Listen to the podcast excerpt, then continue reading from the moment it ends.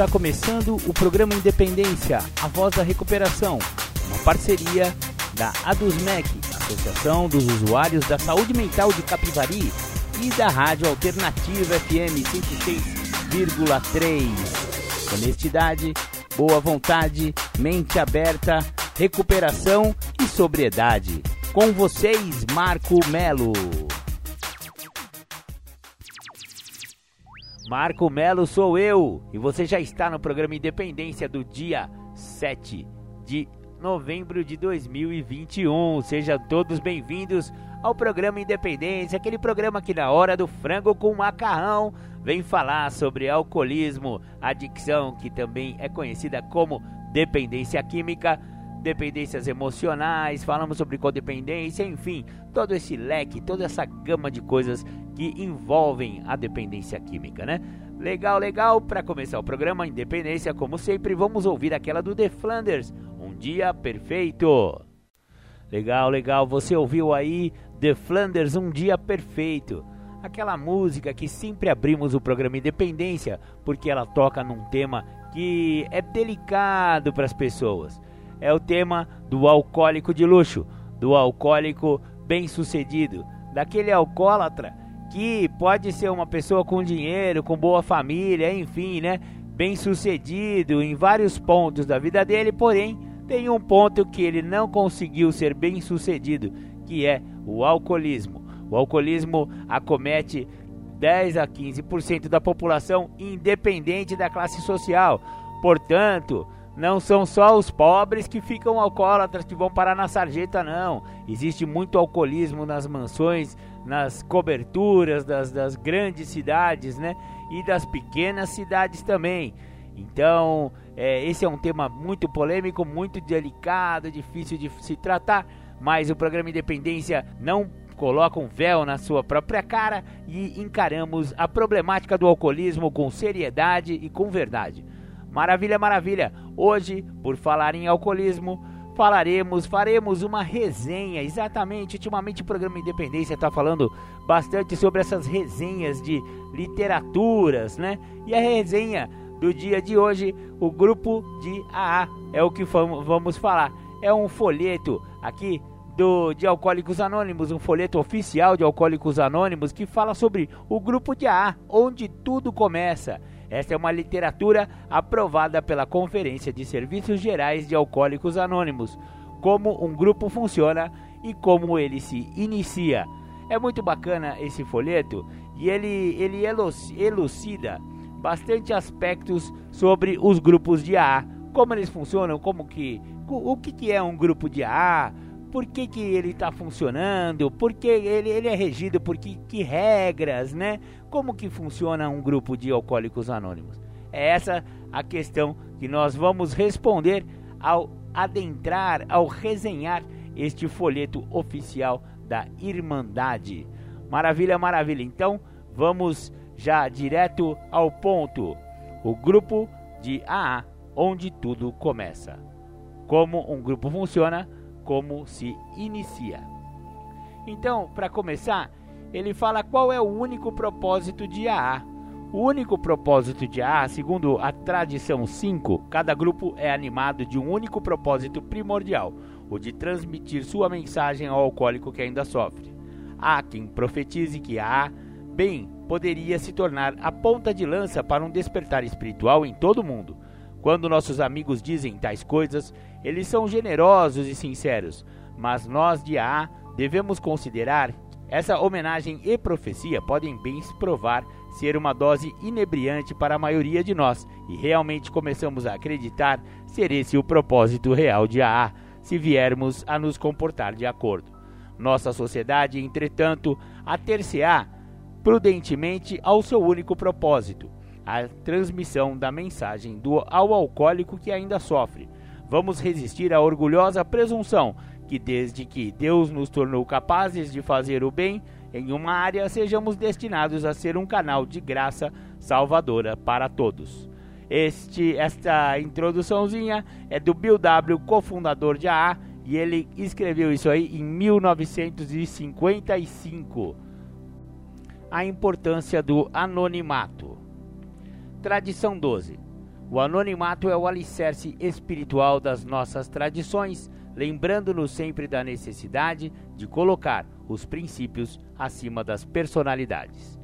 Qual a finalidade do anonimato em AA? Porque é frequentemente citado como a principal proteção que tem a Irmandade para assegurar a sua contínua existência e crescimento? No nível da imprensa, televisão, rádio, filmes e internet, o anonimato enfatiza a igualdade em AA de todos os seus membros.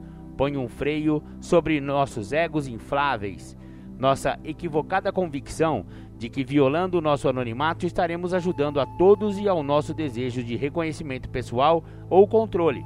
Acima de tudo, a tradição do anonimato nos lembra que é a mensagem de AA, não o mensageiro que importa. No nível pessoal, o anonimato assegura a privacidade para todos os membros, uma oferta de salvaguarda de especial significância para os ingressantes que poderiam hesitar em procurar ajuda em AA, se tivessem alguma razão para acreditar que seu alcoolismo poderia ser exposto publicamente. Em teoria, o princípio do anonimato parece claro, mas colocá-lo em prática nem sempre é fácil. A seguir temos algumas diretrizes gerais colhidas da experiência dos grupos de AA e que podem ser úteis. Mantendo o anonimato em público. Quando aparecemos no rádio, televisão, filmes ou internet como membros de AA, evitamos exibir nossos rostos ou revelar nossos sobrenomes. Em artigos impressos, nos websites ou e-mails, identificamos-nos por nossos primeiros nomes e a inicial do sobrenome. Usamos nossos primeiros nomes e a inicial do sobrenome quando, como membros de AA, falamos numa reunião com não AAs. Não colocamos AAs no envelope enviados pelo correio, nem correspondências dirigidas a entidades de AA em matérias a serem postadas em boletins de AA e programas impressos de AA, acessíveis ao público em geral, omitimos os últimos nomes de todos os membros e títulos de identificação, tais quais como reverendo, professor ou sargento, entendendo o anonimato no grupo de AA. Podemos usar nossos sobrenomes dentro de nossos grupos e respeitamos o direito de outros membros de manterem seu anonimato sempre que desejarem e tão veladamente quanto desejarem. Alguns grupos mantêm uma lista de nomes e números de telefones voluntariamente cedidos por seus membros e podem se servir desta lista de telefones, mas apenas para o uso dos membros do grupo. Não divulgamos nenhum depoimento pessoal feito em reuniões de ar. A palavra anônimos em nosso nome é uma promessa de privacidade. Além disso, a única história de recuperação que verdadeiramente compartilhamos é a nossa própria. Em nossas relações pessoais, com não alcoólicos ou com aqueles os quais julgamos ter um problema com o álcool, podemos nos sentir livres para dizer que somos alcoólicos em recuperação, sem divulgar nomes de outros membros de AA, apesar da descrição ser recomendada. Aqui, esta abertura pode ajudar a levar a mensagem. Nós evitamos as gravações de vídeo nas quais haja a fala de um AA ou reuniões que possam ser expostas em nível público. E como a Conferência de Serviços Gerais dos Estados Unidos em 1980 recomendou, é desejável que as falas de membros de AA sejam dadas pessoalmente, em vista de que haja tentação, quando em gravações de vídeo, de se colocar as personalidades antes dos princípios e então encorajar-se um processo de estrelismos em Alcoólicos Anônimos. Para maiores informações sobre essa importante tradição, veja o folheto Entendendo o Anonimato. Legal, legal. Vamos ouvir então mais um som de recuperação e já já a gente volta com mais desse maravilhoso folheto de Alcoólicos Anônimos.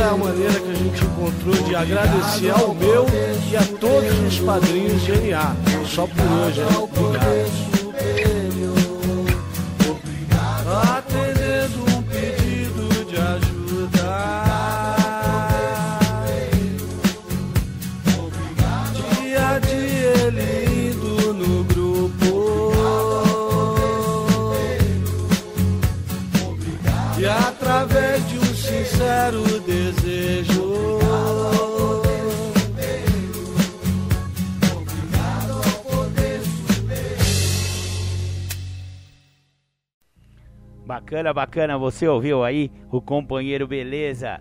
Obrigado ao Poder Superior, obrigado ao padrinho, né? Ele homenageia os padrinhos de NA, Ba- bacana, bacana, né? É, o padrinho realmente é uma figura muito importante no processo de recuperação da adicção e também do alcoolismo, no caso do AA. E como estamos falando hoje do folheto do AA, o grupo de AA, onde tudo começa. Vamos continuar aqui com a nossa resenha do livro, quer dizer, do folheto, né? Na introdução diz assim a respeito do conceito 1. A responsabilidade final e a autoridade suprema pelos serviços mundiais de AA deveriam sempre residir na consciência coletiva de toda a nossa Irmandade. O grupo de AA, a voz final da Irmandade. Alcoólicos Anônimos tem sido chamado de organização em comum porque a responsabilidade final e a autoridade suprema pelo serviço mundial residem nos grupos e não nos custódios, na junta de serviços gerais ou no escritório de serviços gerais. A estrutura inteira de AA depende da participação e consciência individual dos grupos e o modo como cada um desses grupos conduz seus assuntos afeta a AA no mundo todo. Então, nós sempre somos individualmente responsáveis por nossa própria sobriedade e, como grupo, levar a mensagem ao alcoólico sofredor que procura ajuda. Em AA não há uma autoridade central, e sim uma organização mínima e algumas tradições, ao invés de regulamentos. Como nosso cofundador Bill W. escreveu em 1960, nós acatamos as 12 tradições voluntariamente porque devemos e porque queremos. Talvez o segredo de sua força repouse no fato de que estas são mensagens de vida, baseadas em experiências vividas e enraizadas no amor. A A é modelado pela voz coletiva de seus grupos locais e de seus representantes na Conferência de Serviços Gerais, que trabalham visando a unanimidade para assuntos vitais da Irmandade. Cada grupo funciona independente, exceto em problemas que afetem outros grupos ou a A como um todo. O trabalho essencial do grupo é feito por alcoólicos que estão re se recuperando na Irmandade, e cada um de nós é qualificado para fazer o serviço de AA da maneira que acharmos melhor, dentro do espírito das tradições. Isto significa que funcionamos como uma democracia na qual todas as ações do grupo são planejadas e aprovadas pela voz da maioria. Ninguém é individualmente indicado para agir em nome do grupo ou de AA como um todo. Cada grupo é único, tal qual uma impressão digital. Portanto, abordagens para levar a mensagem não variam apenas de grupo para grupo, mas de região para região. Atuando com autonomia, cada grupo traça seu próprio curso. Quanto mais bem informados são seus membros, mais coeso e forte é o grupo. E maior é a segurança de que, quando um ingressante procurar por ajuda, a mão de AA estará sempre ali. Muitos de nós não conseguimos nos recuperar sem que haja um grupo. Como Bill disse, um sentimento de realização nascerá em cada membro que sentir parte de um grande todo. Ele aprenderá que o clamor dos desejos e ambições deve ser silenciado quando puder prejudicar o grupo, tornar-se claro que o grupo precisa sobreviver ou o indivíduo não sobreviverá. O grupo, onde começa a estrutura de serviços de AA. O que é um grupo de AA? Como a forma longa da tradição 3 claramente estabelece, Nossa Irmandade deveria incluir todos que sofrem do alcoolismo. Não podemos, portanto, recusar que quem quer que deseje se recuperar. A condição para tornar-se membro não deve nunca depender de dinheiro ou formalidades. Dois ou três alcoólicos, quaisquer reunidos em busca de sobriedade, pode se autodenominar um grupo de AA, desde que, como grupo, não tenha qualquer outra afiliação. Mais esclarecimentos sobre o grupo de AA podem ser encontrados nos 12 Conceitos para Serviço Mundial, Conceito 12, Garantia 6. Não serão aplicadas penalidades aos que não estiverem de acordo com os princípios de AA. Não haverá taxas nem mensalidades, somente contribuições voluntárias. Nenhum membro de AA será expulso, ser membro será sempre uma escolha do indivíduo. Cada grupo de AA deve conduzir os seus assuntos internos como bem lhe aprouver, sendo somente pedido que se abstenha de praticar atos que possam prejudicar a AA como um todo, e, finalmente, que qualquer grupo de alcoólicos que se reúna para conseguir sobriedade possa ser chamado de um grupo de AA, desde que, como grupo, não tenha outro propósito ou afiliação. A diferença entre reuniões e grupos.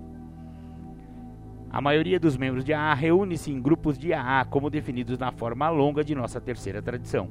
Entretanto, alguns membros de AA encontram-se em reuniões de AA e que diferem do entendimento comum de um grupo. Estes membros simplesmente juntam-se num determinado horário e local para uma reunião, talvez por conveniência ou outras situações especiais. A principal diferença entre reunião e grupos de AA é que grupos de AA continuam a existir fora dos horários das reuniões prescritas, prontos para fornecer ajuda do 12º passo sempre que necessitado. Os grupos de AA são incentivados a registrar junto à Junab, assim como em sua área, distrito e escritórios de serviços locais. As reuniões de AA devem constar nas relações de endereços de grupos locais. Como você pode se tornar um membro de um grupo de AA? Para ser membro de AA, o único requisito é o desejo de parar de beber. Essa é a terceira tradição. Assim, ser membro de um grupo não requer qualquer formalidade. Somos membros de AA se dissermos que somos. Da mesma maneira, seremos membros de um grupo se dissermos que o somos. A diferença entre reuniões abertas e fechadas. A propósito de todas as reuniões dos grupos de AA, tal como estabelece o preâmbulo, é que para membros de AA compartilhem suas experiências, forças e esperanças uns com os outros, a fim de resolver seu problema comum e ajudar outros a se recuperarem do alcoolismo. Visando a esta finalidade é que grupos têm reuniões abertas e fechadas. Reuniões fechadas são apenas para membros de AA ou para aqueles que têm problemas com a bebida e têm o desejo de parar de beber. Reuniões abertas são disponíveis a qualquer um que esteja interessado no programa de recuperação de alcoólicos anônimos. Não alcoólicos podem participar das reuniões abertas como observadores. Em ambos os tipos de reuniões, o coordenador do grupo de AA pode solicitar aos participantes que restringam seus depoimentos às questões pertinentes à recuperação de alcoolismo. Sejam abertas ou fechadas, as reuniões de um grupo de AA são coordenadas por membros de AA que determinam o formato de suas reuniões. Que tipo de reuniões os grupos de A realizam? Cada grupo deve ser autônomo, salvo em assuntos que digam respeito a outros grupos de AA em seu conjunto, diz a nossa quarta tradição. Então, previsivelmente, cada reunião oferecida pelos milhares de grupos tem seu próprio jeito. Os tipos mais comuns de reuniões de AA são: 1. Um, debates. Seja uma reunião aberta ou fechada, um membro de AA, servindo como líder ou coordenador, abre uma reunião empregando o formato do grupo e seleciona um tópico para debate. Os assuntos para os vários tópicos para esse tipo de reunião provêm da literatura de AA, tais como Alcoólicos Anônimos, na opinião de Bill, reflexões diárias e da revista Vivência. Sugestões para tópicos específicos podem incluir atitudes, defeitos de caráter, medo, liberdade através da sobriedade, gratidão, poder superior, honestidade, humildade, fazendo reparações, ressentimentos, apadrinhamento, rendição, ferramentas de recuperação, tolerância, esperança. 2. Públicas. 1. Um, ou mais membros previamente selecionados compartilham como é descrito no livro Alcoólicos Anônimos, contando como eles estavam e o que aconteceu e como estão agora. Dependendo das orientações da consciência do grupo, alguns preferem que os membros palestrantes tenham um período mínimo de sobriedade contínua. Reuniões públicas são normalmente reuniões abertas. 3. Novos. Normalmente liderados por um membro de um grupo que já esteja sóbrio há algum tempo, estas são sessões de perguntas e respostas oferecidas para ajudar os recém-chegados. As reuniões de novos podem também seguir o formato das reuniões de debates ou focalizar-se nos passos 1, 2 e 3. Sugestões para coordenar reuniões de novos. 4. Literatura. Passos, tradições ou livro Alcoólicos Anônimos, como os 12 Passos, são base da recuperação pessoal em AA Muitos grupos dedicam uma ou mais reuniões da semana para estudo de cada passo em sequência. Alguns discutem dois ou três passos simultaneamente. Este mesmo formato pode ser aplicado pelo grupo em reuniões do livro Alcoólicos Anônimos ou das Doze Tradições.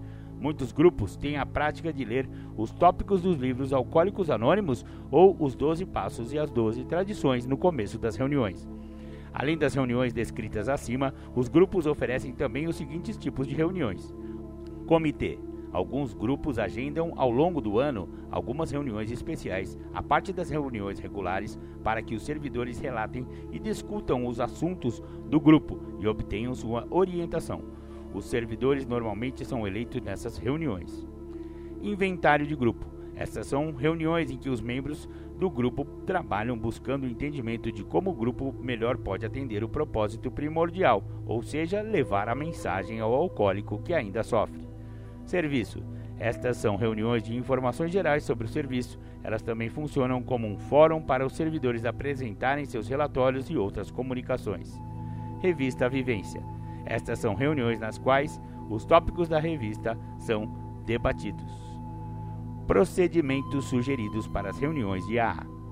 Nenhum modelo ou formato é o melhor para uma reunião de AA, mas alguns funcionam melhor do que outros. O coordenador normalmente abre a reunião com o preâmbulo de AA e algumas observações. Após um momento de silêncio, proferem a oração da serenidade. Outros fazem uma leitura do livro Alcoólicos Anônimos, frequentemente um trecho do capítulo 5 como funciona, ou do capítulo 3, mais sobre o alcoolismo. Em outras reuniões do grupo, um capítulo ou uma parte de um capítulo dos 12 Passos e as 12 Tradições é lido também.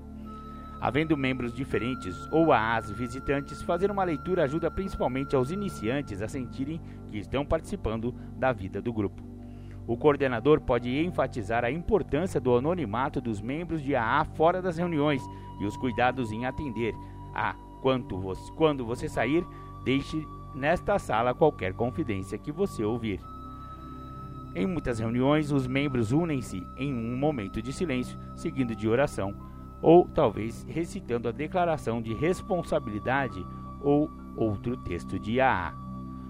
Grupo Base Tradicionalmente, o grupo dos anos Tradicionalmente, ao longo dos anos, muitos membros de AA consideram importante pertencer a um grupo que eles chamam de grupo base. Este é um grupo onde eles aceitam as responsabilidades pelo serviço, procuram fazer amizades. E, embora todos os membros de AA sejam usualmente bem-vindos em todos os grupos e se sintam em casa, em qualquer uma de suas reuniões, o conceito de grupo base ainda permanece de uma maneira muito forte entre membros de AA e a, na Irmandade. Com o ingresso, vem o direito de emitir seu voto sobre o que pode afetar o grupo ou a A como um todo. Um processo de um processo que realmente forma a pedra angular da estrutura de serviços de AA. Para todos os assuntos da consciência de grupo, cada membro tem direito a um voto e este é idealmente manifestado no grupo base. Ao longo dos anos, a essência da força de AA tem persistido nos grupos base, os quais, para muitos membros, tornam-se a extensão da família. Antes isolados por nossa maneira de beber, nós encontramos no grupo base um sistema sólido de apoio contínuo, amigos e frequentemente um padrinho. Nós também aprendemos de imediato, através dos trabalhos do grupo, como colocar os princípios acima das personalidades no interesse de levar a mensagem de AA. Falando a respeito de seu grupo, uma companheira disse: parte de meu compromisso é estar nas reuniões do meu grupo base, receber os ingressantes e estar à disposição deles, não apenas por eles, mas por mim. Meus companheiros do grupo são pessoas que me conhecem, me ouvem e me mostram o caminho quando me desvio.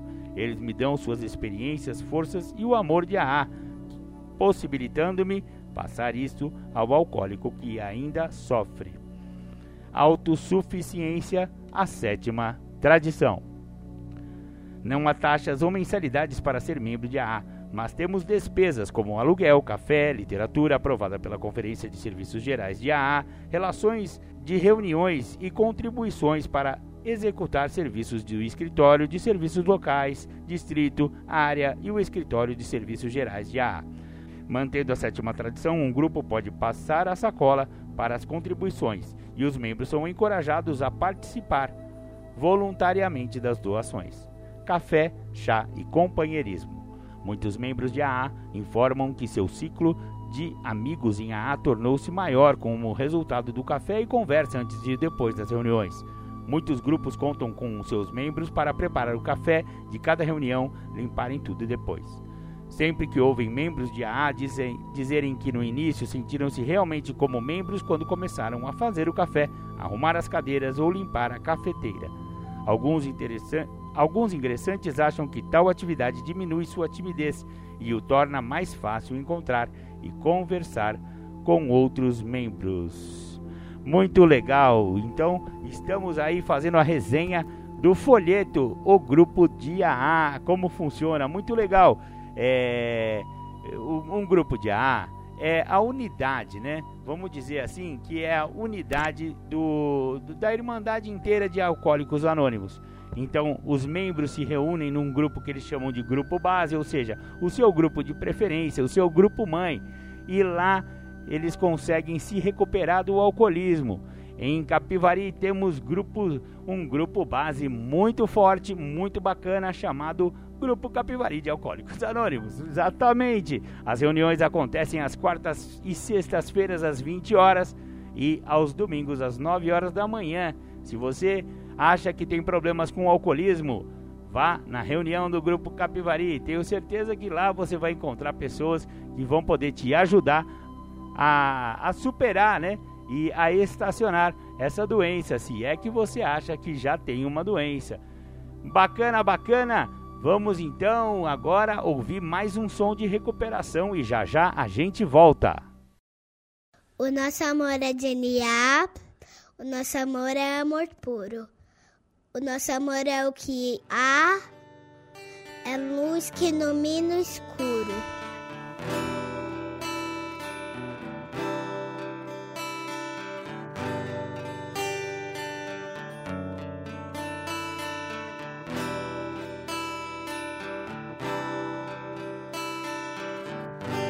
Acreditamos num Deus que promove um processo de luz onde acontecem os resgates das vidas.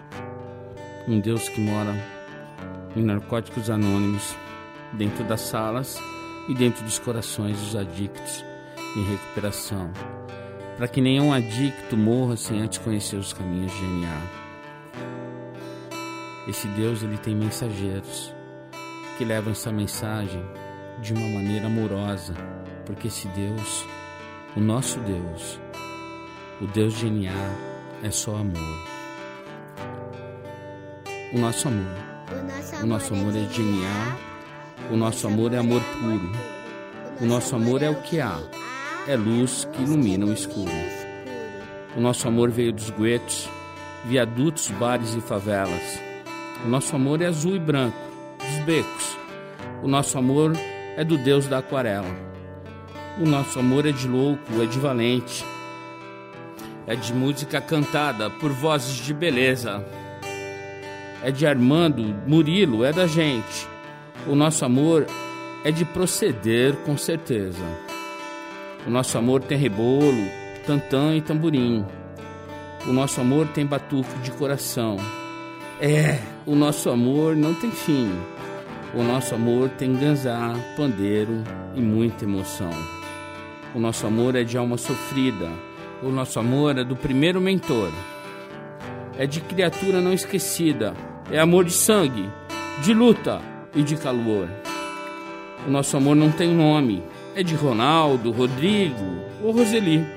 Nosso amor já passou fome, é amor que não se vê por aqui. O nosso amor é de resgate e ajuda.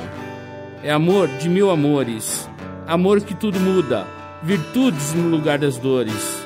É amor de bicho solto e cicatriz, amor que se conversa com o olhar. É lágrima seca de mãe feliz, é consciência e capacidade de amar. É amor que dança na pauta, amor que sonha acordado, é de cada um que faz falta. Amor de prazer, caridade e pecado. É prece do silêncio no peito, é pintura na cara do louco. Amor decente de respeito. É, nosso amor não é pouco. É amor só por hoje. Amor guerreiro. É briga boa para bom brigador. Uma dádiva do amor primeiro. É experiência de vida, é amor. O nosso amor é brilho não esquecido. O nosso amor nasceu sem partida. O nosso amor é amor querido, é amor de DNA, amor de vida.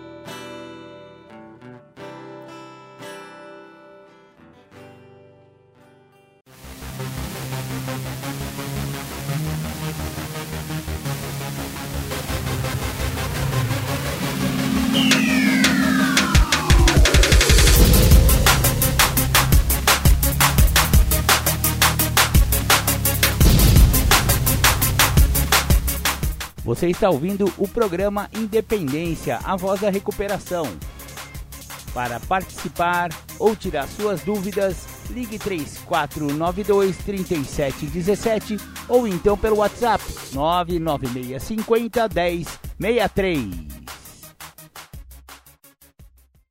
Legal, voltamos com o programa Independência, a voz da recuperação. Bacana, bacana. Você ouviu aí nosso, nosso amor é DNA com aquela menininha maravilhosa que faz aquela recitação.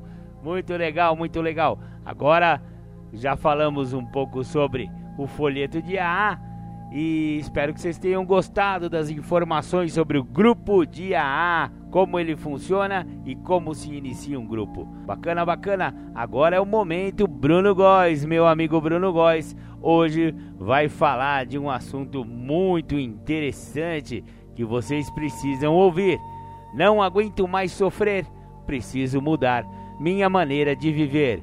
Bruno Góes tem um canal no YouTube chamado Codependência. É um canal que ele, que ele disponibiliza muitos assuntos para os familiares de alcoólicos e de adictos. Exatamente. Procurem lá o Bruno Góes no YouTube Inscrevam-se no canal do, do Bruno, que vocês vão ter muitas informações e lives, né? Ao vivo lá vocês vão poder descobrir muitas coisas interessantes a respeito de dependência química e de codependência. Então, com vocês, meu querido amigo Bruno Góes. No tema de hoje, nós vamos falar sobre sofrimento, né? Aliás, é, o tema é sofrimento mas nós vamos falar sobre soluções, né? O tema é Estou cansado de sofrer, preciso mudar minha maneira de viver, né?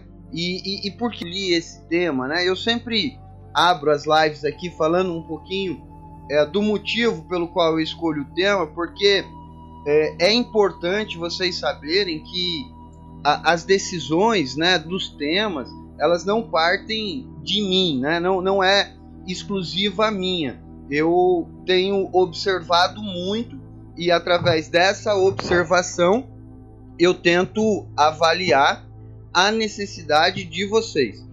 É, e aí, dentro dessa necessidade, né, dentro desse momento em que estamos vivendo, acho que é muito pertinente a gente encontrar soluções para os diversos sofrimentos que nós vivemos, né? Além da codependência, além da adicção, é, eu acredito que nesse momento em que estamos vivendo, a gente tem sofrido por milhares de motivos, junto com a codependência.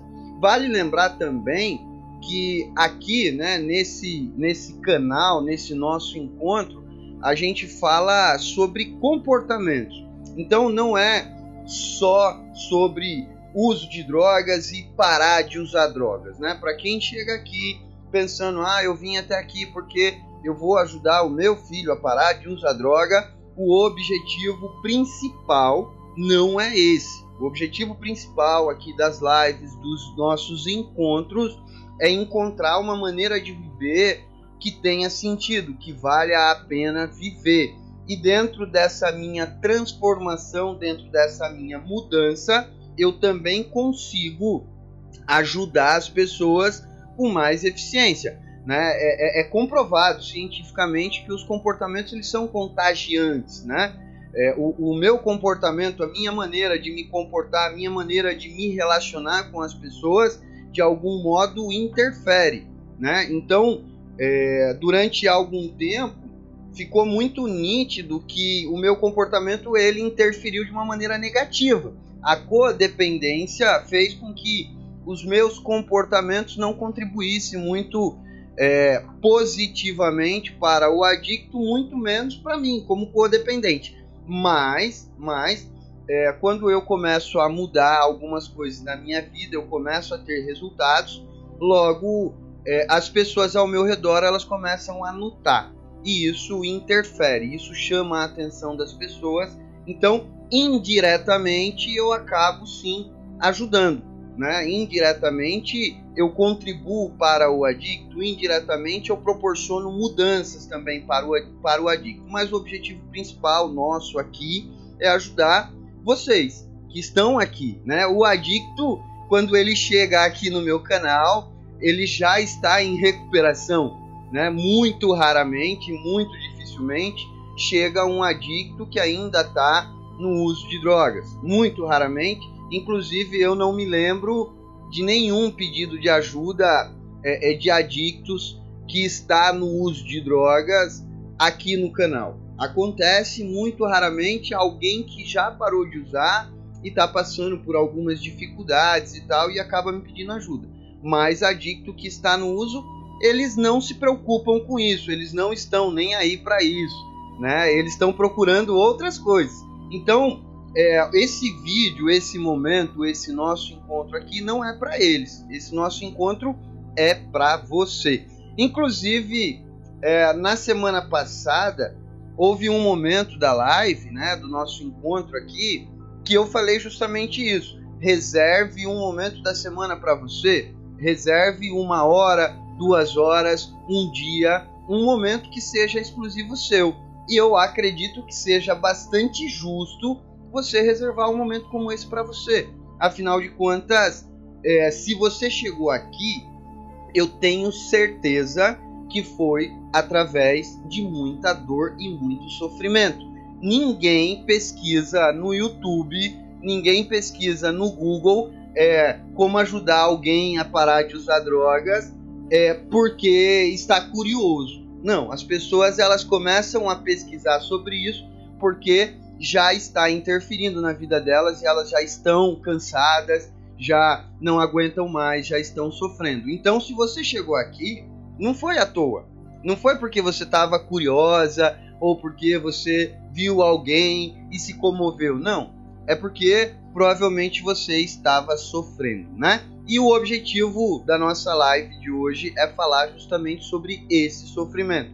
Como mudar isso, como mudar a tua trajetória, né? A gente vai construir ao longo desse período que estaremos aqui juntos, ao longo desse tempo, nós iremos construir aí um processo, um passo a passo prático de vivência, não é teoria, não é, é, é fantasia, não é milagre, não é, é, é promessa, não. Nós vamos construir ao longo desse momento um passo a passo de mudança, um passo a passo aonde de fato eu consigo aplicar. E para quem já me conhece, para quem é, é, já, já acompanha os meus vídeos, para quem já está comigo aqui há mais tempo, sabe muito bem que eu não sou a pessoa é, que fala de grandes teorias. Para mim não tem muito sentido, apesar de eu conhecer, de eu estudar, de eu procurar saber, de eu me informar, ainda assim para mim é, o que vale, o que faz sentido é aquilo que eu pratico, é aquilo que eu vivo, né? Não faz muito sentido para mim é, é, grandes teorias com, com pouca eficácia, com pouco resultado. Então, o objetivo é trazer coisas práticas.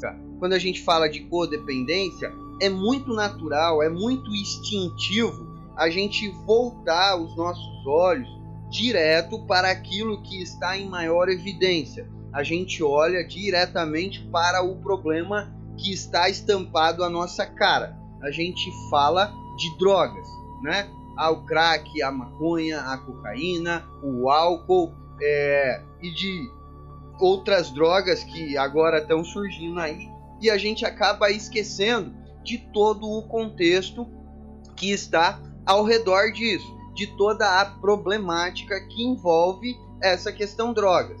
Na live passada eu falei um pouco desse momento de transição, por que é que as pessoas começam a usar droga, por que é que as pessoas é, decidem usar droga e acredito que de algum modo, é, num, num, num geral, todo mundo experimenta substância psicoativa pelos mesmos motivos. A grande questão é que existem pessoas que são diferentes, independente dos motivos pelo qual elas começaram a usar drogas, independente do motivo pelo qual ela começou a beber ou usar substâncias ilícitas, de algum modo, de algum modo, alguma coisa é diferente na vida dessa pessoa a ponto de ela se tornar alguém que ela não gostaria de ser.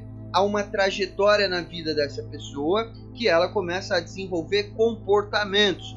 Esses comportamentos, eles são fruto da percepção que essa pessoa tem da vida, para que ele possa sustentar essa maneira de viver, para que ele possa continuar vivendo de uma maneira que ele possa sustentar o seu uso de substância, se faz necessário o ego. O egocentrismo é peça fundamental dentro desse contexto. O indivíduo, se ele tiver um contato com a realidade, se ele tiver uma percepção de tudo que está acontecendo, ele não dá conta. A realidade ficou muito dolorosa, a realidade ficou insuportável, ficou muito difícil de viver. Inclusive, é, nós temos muita dificuldade em lidar com a dor por um instinto natural nosso. Né? O nosso corpo, o nosso cérebro, a nossa maneira de viver não gosta de dor, não gosta de mudança, não gosta de alterar as coisas, né? O nosso cérebro, o nosso corpo, a nossa mente gosta de padrão, gosta de repetir. Houve um momento na tua vida em que você começou a acordar num determinado horário e sem se dar conta você se acostumou com aquilo e hoje, mesmo quando não tem despertador ou quando você não precisa acordar naquele horário, você acorda. O teu corpo desperta. Existe um motivo pelo qual o nosso corpo se acostuma com isso. E o motivo é porque nós precisamos economizar energia. Nós não gostamos de gastar energia. O nosso corpo, ele tem essa tendência, essa necessidade. Então o nosso corpo ele se acostuma a padrões. É muito comum a gente desenvolver padrões constantemente. A gente desenvolve diversos padrões ao longo do nosso processo. E aí, dentro desse momento em que a pessoa começa a usar a substância, dentro desse momento em que o, indivíduo ele começa a ter contato com álcool, com droga, ele também começa a desenvolver alguns padrões. Eu vou falar de mim aqui porque é, é, quando eu falo de outras pessoas, depois eu fico pensando, né? Pô, será que essa pessoa chateou? Será que de alguma maneira eu ofendi alguém? Então eu vou falar de mim. Quando eu comecei a usar droga, quando eu tive a primeira vontade de experimentar. Até então eu não tinha tido contato com nenhum tipo de substância, mas veio aquele interesse, né? Eu via aquele, aquele grupinho na esquina, eu via aquela galerinha na escola, eu via aquela turminha e tal. E quando eu comecei a ter esse interesse, que eu falei, pô, vou experimentar esse negócio, eu não podia chegar em casa e falar assim: ah, eu vou experimentar maconha, ah, eu vou experimentar cerveja, ah, eu vou experimentar álcool. Não, eu não podia falar sobre isso, porque se eu fosse falar sobre isso, muito certamente a minha família ia falar: não, não faça isso, não experimente. Então, eu precisei mentir para os meus familiares. Eu precisei criar histórias, porque houve uma lacuna de tempo que precisava ser preenchida, que era o tempo em que eu estava me organizando para poder usar. E para eu preencher essa lacuna, eu tinha que inventar alguma história para minha mãe, para meu pai. Eu é, é, eu me lembro muito claramente da primeira vez em que eu resolvi ter o uso de maconha, né? E, e foi num final de semana, eu fui para a chácara de um amigo meu e, e eu precisei falar para minha mãe que tinha um trabalho escolar e que eu ia precisar ir para casa desse amigo meu e eu ia passar o final de semana com ele lá porque o trabalho ia ser entregue na semana seguinte e aí eu criei toda uma história, todo um contexto em cima disso. A questão é que com o passar do tempo, eu começo a desenvolver comportamentos cada vez mais estranhos. Eu começo a desenvolver comportamentos cada vez mais não aceitos. Então, é, é, perceba que junto com a evolução da minha doença, junto com a evolução do meu uso, veio a evolução de um padrão de comportamento. Eu precisei passar a mentir mais, eu precisei passar a enganar mais, o consumo começou a ficar mais intenso, começou a ficar mais caro, eu comecei a, a ter que é, dedicar mais tempo ao uso, eu comecei a levar droga para casa, eu comecei a transitar com droga e cada vez que eu dava um passo adiante, eu precisava criar um novo contexto, eu precisava criar uma nova história. Senão, eu não iria conseguir continuar enganando a minha família. Então, perceba que há uma construção, há uma trajetória, né? há, há um, é, um percurso que está sendo traçado dentro desse caminho e que são padrões de comportamento. E do mesmo jeito que eu me acostumo, do mesmo jeito que o meu corpo se acostuma a acordar todos os dias no mesmo horário, o meu corpo também se acostuma a mentir. O meu corpo também se acostuma a criar histórias. Porque todas as vezes que eu minto, por exemplo, vou falar aqui da mentira, existe uma adrenalina, existe uma adrenalina, né? Será que vão descobrir? Será que alguém percebeu? Será que né? E essa adrenalina provoca uma descarga, uma sensação no meu corpo, e quando chega ao final da história, que ninguém percebeu, que ninguém descobriu, e eu tô ali na minha cama e eu passei batido, eu tenho aquela sensação de prazer, aquela descarga de prazer no meu corpo. Então, do mesmo modo que o meu corpo se acostuma com padrões de comportamento, o meu corpo também se acostuma a mentir, a inventar histórias, a enganar, e isso vai acontecendo de maneira gradativa e evolutiva. A doença ela é evolutiva na minha vida, né? E por que é que eu tô falando tudo isso aqui? Por que é que eu entrei nesse contexto? E Bruno, você já falou disso um monte de vezes e você está repetindo isso de novo, porque precisamos compreender que não estamos a tratar apenas do uso de substância. Precisamos compreender que houve uma trajetória, houve uma mudança e agora não faz sentido eu simplesmente parar de usar. E se estamos a falar de que eu não aguento mais sofrer, eu preciso mudar minha maneira de viver, eu preciso mudar de comportamento. Ah, Bruno, mas eu sou codependente. Por que, é que você está falando disso então? Se o, o objetivo é falar de codependência, é falar da minha vida? Muito simples. Da mesma forma que os meus comportamentos eles foram evoluindo, eu fui me acostumando a esses padrões de comportamento, houvera um momento em que esses comportamentos começaram a ficar em evidência. O meu rendimento escolar começou a cair. Dentro de casa, eu já não permanecia mais o mesmo tempo. Eu ficava pouquíssimo tempo dentro de casa.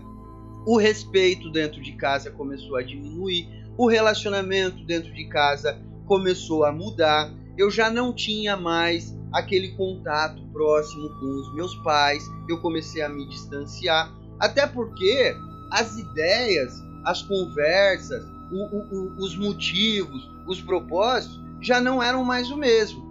Então, é, não fazia muito sentido eu ficar conversando ali com eles. Não tinha muita, muita lógica eu ficar ali conversando com eles. Então, para mim, dentro de casa ficava um lugar chato. Não era legal ficar dentro de casa. Não era bacana ficar dentro de casa. Então, é, é, é muito importante que eu perceba que há uma evolução nos meus comportamentos e houvera um momento em que isso começou a ficar visível aos olhos da minha família. E como eu falei no início da live, como eu falei no início do nosso encontro de hoje, os meus comportamentos, eles começaram a interferir no comportamento da minha família. Quando eu comecei a faltar à escola, a minha mãe certamente começou a ficar preocupada. E houve um momento em que a minha mãe começou a ser chamada na escola. Pô, ele tá faltando, ele tá faltando. E a minha mãe tinha que deixar o, o, afazer dela para ir até a escola para entender por que é que eu não estava indo para a escola. E aí ela chegava em casa ela perguntava para mim, pô, você não foi para escola? Eu inventava uma história, contava uma mentira, ela entrava num conflito comigo, a gente gerava um desafeto dentro desse contexto, isso causava uma dor nela, isso causava um mal-estar, isso causava uma angústia e ela ficava com esse sentimento para ela. Eu saía, ia usar e ela ficava ali, né, ruminando, mastigando esse sentimento. Pô, o que é que tá acontecendo com ele? Nesse momento em que os meus comportamentos começam a interferir na vida das pessoas, nesse momento em que os meus comportamentos começam a causar danos, a fazer mal às pessoas, as famílias, primeiro elas entram em um estado de negação. Ah, isso é uma fase, daqui a pouco vai passar. Ah, ele é adolescente. A família começa a não querer enxergar aquilo que está acontecendo. A escola que não é boa, a professora que não presta, o problema é os amigos. A família entra em um estado de negação porque vem aquela dúvida, né? Aonde foi que eu errei? E é muito difícil se relacionar com isso. É muito difícil olhar para si e falar: pô, será que eu errei? É muito difícil olhar para si e falar, pô, será que eu deveria ter brigado mais? Será que eu deveria ter é, trancado mais? Será que eu não deveria ter dado tanta liberdade? Ou será que eu deveria ter ido para o caminho oposto? Esse conflito dentro é, é, da mente da, da, do familiar começa a gerar um estado de negação. Então perceba que do lado de cá você tem um adicto, no caso eu, desenvolvendo e evoluindo um padrão de comportamento destrutivo, um padrão de comportamento destrutivo, porque a minha vida ela começa a entrar em um declínio, né? Eu até os meus 12, 13 anos de idade, aparentemente uma pessoa normal, e depois que eu começo a desenvolver esses padrões, a minha vida começa a entrar em um declínio e do outro lado, a minha família também começa a alterar os padrões de comportamento, né? Eu começo a trazer problemas dentro de casa, eu começo a trazer conflitos, e aí eu tenho dois irmãos mais velhos do que eu que começam a falar: "Pô, vocês precisam pegar no pé dele, vocês precisam chamar a atenção dele. Não faz sentido ele ficar dormindo todos os dias até as 11 horas da manhã. E aí, do lado de cá, minha mãe fala: pô, mas você tá pegando pesado demais, ele é só um adolescente, é só uma fase, daqui a pouco passa. E aí, o meu irmão fica revoltado com a minha mãe. Olha como isso é, entra num efeito dominó, como se fosse uma bola de neve. E nós estamos falando aqui de comportamentos, de comportamentos que começam a ser desenvolvidos ao entorno da adicção, ao entorno é, de um padrão de vida disfuncional. Eu falei aqui numa live sobre emoção, né? na live sobre desligamento emocional, inclusive ela está disponível ainda no YouTube, que as emoções elas são fundamentais para a nossa vida. As emoções elas nos dão uma direção, né? O nosso corpo ele mede aquilo que é bom e aquilo que é ruim através das emoções. E nesse momento da minha vida, eu começo a provocar um monte de emoção ruim nas pessoas. Eu começo a provocar um monte de emoção dolorosa nas pessoas. Eu tenho a minha mãe que começa a se questionar onde foi que eu errei. Eu tenho a minha mãe se perguntando o que é que eu vou fazer, o que é que eu poderia fazer, angustiada com sono. Meu pai do outro lado, para onde eu vou? Eu não aguento mais e eu começo e o meu pai começa a perder noite de sono, começa a diminuir a produtividade no, no trabalho dele. Eu tenho os meus irmãos que começam a ficar irritado porque está interferindo na vida deles, está sobrando para eles também. E os meus irmãos começam a cobrar a minha mãe e a minha mãe começa a ficar sem ter resposta. Então perceba que é um efeito em cadeia e que está sendo provocado um monte de emoção. E quando o nosso corpo ele tem contato com uma emoção ruim, com uma emoção dolorosa, com uma emoção que não é agradável, o que é que o nosso corpo faz? Não quero mais. Por isso que muitas famílias entram no estado de negação, porque a negação é um instinto natural de eu me defender daquilo, porque aquilo me causou dor. Então é melhor eu não mexer com aquilo. É uma maneira de eu estar me defendendo daquilo. Inclusive, é, quando as pessoas começam a perguntar, pô, o que é que tá acontecendo com o Bruno? Tem alguma coisa de errado com ele? Ele emagreceu, ele tá estranho, ele não vai mais nas festas de família, ele não participa mais, ele parou de estudar, o que é que tá acontecendo com ele? Normalmente a resposta é não, tá tudo bem. Porque é muito mais fácil eu acreditar que tá tudo bem. É muito mais agradável para o meu cérebro acreditar que tá tudo bem, que é só uma fase, que daqui a pouco vai passar, né? Que é só um momento. Não, daqui a pouco ele vai ter um despertar, daqui a pouco ele vai ter um start, e aí tudo isso vai acabar. Esse, esse pesadelo, é, em algum momento, o, o relógio vai despertar e eu vou acordar dele.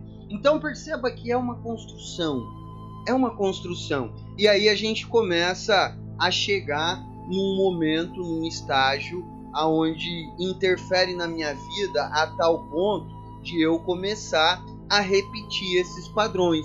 Eu começo a me isolar de pessoas porque essas pessoas elas estão me trazendo coisas que são dolorosas. Quando a, aquela vizinha começa a perguntar, pô, mas o que é que está acontecendo com seu filho? E às vezes vem seguido de um de um comentário assim: isso é falta de uns bons tapas, isso é falta de educação. E aí a gente, sem perceber, começa a se ofender e começa a se afastar das pessoas. Então, a, a trajetória da adicção ela faz com que todas aquelas pessoas que estão ao teu entorno, todas aquelas pessoas que estão ao seu redor, elas comecem a repetir os mesmos comportamentos. Então, o meu comportamento de adicto interferiu a tal ponto nos comportamentos da minha família que eles começaram a repetir exatamente os mesmos comportamentos que eu. O mesmo processo de negação que eu tinha quando alguém me perguntava assim: pô, Bruno, o que é que tá acontecendo com você? E eu dizia: nada, tá tudo normal, como se tivesse tudo sob controle a minha mãe repetia do mesmo jeito, o meu pai repetia do mesmo jeito, os meus irmãos repetiam do mesmo jeito. É uma maneira que o nosso corpo, que a nossa mente tem de não entrar em contato com a realidade, porque a realidade ela começa a se tornar dolorosa. Ou a, aqueles momentos que eu tenho de conflito comigo mesmo, aonde foi que eu errei, o que é que eu poderia ter feito de diferente, esses esses conflitos, eles já são dolorosos o suficiente. Eu não preciso mais de dores vindo de fora, né? Eu não preciso mais e aí eu começo a me esquivar. Eu começo a não participar mais de festas de família, eu já não vou mais na casa de pessoas, eu já não tenho mais um ciclo de amizade, eu já não vou mais ao cabeleireiro, eu já não vou mais na manicure, porque todo mundo me pergunta o que é que está acontecendo com o Bruno e não está acontecendo nada com o Bruno. Então, até agora, eu falei da construção de um processo de comportamento. Perceba que o estado de sofrimento é algo que foi construído na minha vida. O estado de sofrimento não é algo que aconteceu do dia para a noite. Eu não acordei um dia e eu estava nesse estado que eu estou hoje. Não.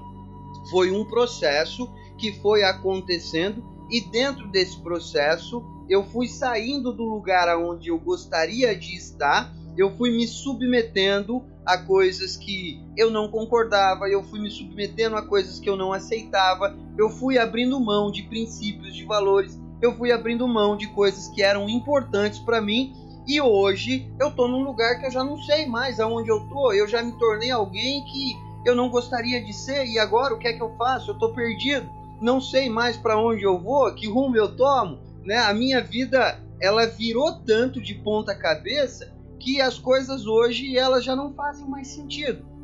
Tá tudo muito confuso, tá tudo muito estranho. A, a o processo da adicção e da codependência ele se caracteriza justamente por conta disso. Quando a gente fala de descontrole dentro do processo da adicção, não é o descontrole relacionado ao uso de substância. Ah, porque ele usou é, mil reais de droga. Ah, porque ele usou não sei quantas gramas de droga. Ah, porque as pessoas têm o péssimo hábito de medir o descontrole pela quantidade de substância. Ah, porque ele bebia uma cervejinha por dia e agora ele está tomando uma garrafa de cachaça por dia. Não, o descontrole maior é que a cada dia que passa eu tô me tornando uma pessoa que eu não gostaria de ser e eu estou indo para um lugar onde eu não gostaria de estar. Eu estou chegando numa condição que eu não planejei para minha vida. Eu cheguei num estado da minha adicção que eu jamais imaginei que eu estaria ali. Mas eu cheguei. Então, o maior descontrole da adicção e da codependência não é um fato isolado, não é uma atitude que eu tive. Ah, eu passei uma noite inteira acordada esperando ele. Não, o descontrole é que hoje você se tornou alguém que você não planejou. Você chegou a fazer coisas que não fazia muito sentido, mas você se submeteu a fazer, movida pelo seu desespero, movido pela sua falta de conhecimento, movido pela sua falta de estrutura emocional e você acabou fazendo coisas que não faziam sentido nenhum. Quando eu falo, por exemplo, da construção da mentira, é muito interessante porque eu trabalho dentro de uma clínica hoje, né? E é muito comum, por exemplo, eu receber familiares lá na clínica e, e quando essas famílias chegam lá, é, em alguns casos o adicto ele trabalha, né? Está trabalhando dentro de uma empresa e ele já não vai trabalhar há cinco dias, dez dias, porque estava usando, e aí a família internou, e é muito comum a família chegar para mim e falar, viu, Bruno, não tem como você pedir para o médico psiquiatra fazer um atestado aí com uns 10 dias retroativo, né? Para eu poder justificar essas faltas na empresa dele e ele não perder o emprego? E aí eu falo, mas ele não estava internado aqui nesses 10 dias. O que é que ele estava fazendo nesses 10 dias? Não, ele estava lá usando droga e tal. E aí a família se submete a uma mentira para poder justificar o descontrole da vida do adicto. Então perceba que há uma interferência no comportamento E muitas das vezes a gente chega num lugar aonde a gente não gostaria de estar. A gente começa a se, se submeter em situações, se submeter a coisas que nós não planejamos para nossa vida. Então chegamos no ponto de descontrole. Chegamos aqui aonde a gente está hoje. Eu poderia estar tá fazendo qualquer outra coisa. Eu poderia estar tá assistindo a novela das oito. Eu poderia estar tá falando de política, de futebol, de religião. Eu poderia estar tá fazendo qualquer outra coisa. Eu poderia estar tá fazendo janta. Eu poderia estar tá comendo uma comida legal. Eu poderia estar batendo papo com a família. Eu poderia estar fazendo qualquer outra coisa. Mas não. Eu tenho que ficar duas horas assistindo o Bruno.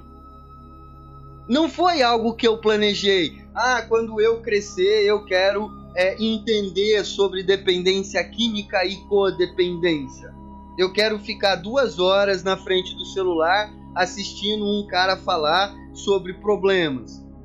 Não foi algo que eu planejei. Então, hoje, o fato de vocês estarem aqui é uma prova do descontrole na vida de vocês. Vocês tiveram que chegar a uma condição a qual vocês não planejaram. Vocês não, não desejaram isso mas aconteceu e vocês chegaram. Então perceba que há uma construção. Isso não aconteceu do dia para a noite, foi um processo. A adicção progrediu, junto com a adicção progrediu todos os padrões de comportamento do adicto e junto com os padrões de comportamento do adicto progrediu os teus comportamentos. E então chegamos até aqui aonde a gente está hoje nessa condição. E agora a pergunta é: para onde é que eu vou então? Como é que funciona o processo de mudança? E como eu falei anteriormente no começo da live, gente, tenham em mente uma coisa: o nosso corpo não gosta de mudar.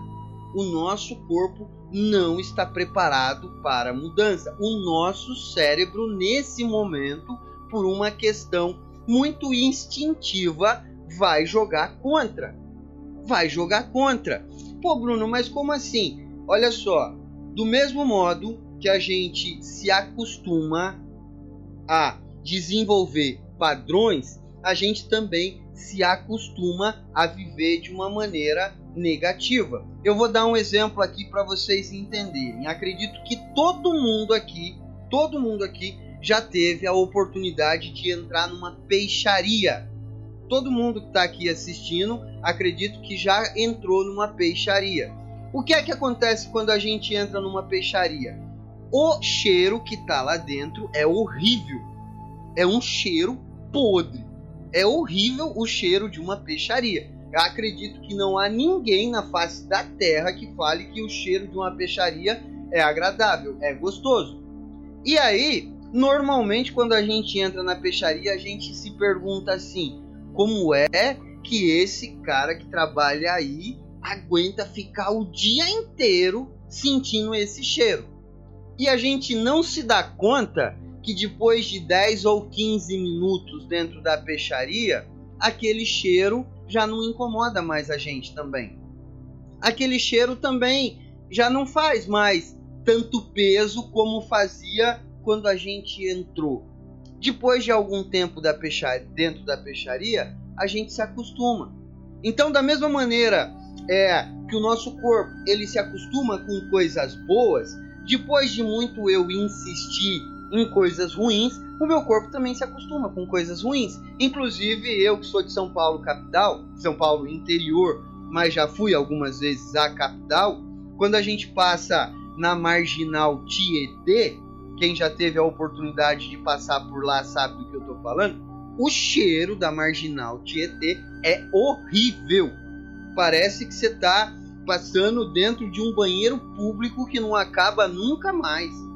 É horrível o cheiro da marginal Tietê. Mas você olha dos dois lados, é um mundo de prédios, é um mundo de casas e ali está concentrado todo o, o, o movimento de São Paulo. Como é que aquelas pessoas aguentam ficar ali o dia inteiro? É porque elas se acostumam. É porque a gente já ficou ali algum tempo e o nosso corpo se acostumou. Então, o processo de mudança na nossa vida, ele parte desse princípio. No começo vai ser difícil. No começo vai ser igual entrar numa peixaria. Essa é a primeira coisa que eu tenho que ter em mente. A grande maioria das pessoas elas desistem do processo de mudança porque quando entra em contato com essa dor, elas recuam. Inclusive, a maior parte das pessoas que assistem aqui as minhas lives são mulheres e agora eu vou falar de um assunto que vocês têm muita familiaridade. A grande maioria das mulheres, em algum momento da vida, já tentou fazer regime. A grande maioria das mulheres, em algum momento da vida, já tentou fazer regime, porque não está satisfeita com seu próprio corpo, né? E isso hoje, no mundo em que vivemos, é algo que está estampado à nossa cara todos os dias, né? O corpo perfeito, o corpo ideal, está chegando, inclusive para nós homens, é, essa, é, é, é, esse ideal também, né? Mas aí o que é que acontece? Por que é que a grande maioria das mulheres acaba não conseguindo fazer regime? Por que é que hoje existe um negócio chamado cirurgia bariátrica. Por que é que as pessoas não conseguem é, emagrecer? É muito simples. Porque a gente olha para o resultado do emagrecimento, a gente se apaixona pelo resultado, a gente deseja o resultado, a gente quer muito o resultado. Nossa, eu vou ficar perfeita se eu tiver aquele corpo. Eu vou me amar tanto, eu vou ser gostosona, eu vou ser desejada por todo mundo, eu vou ser a mulher mais feliz e mais realizada do mundo.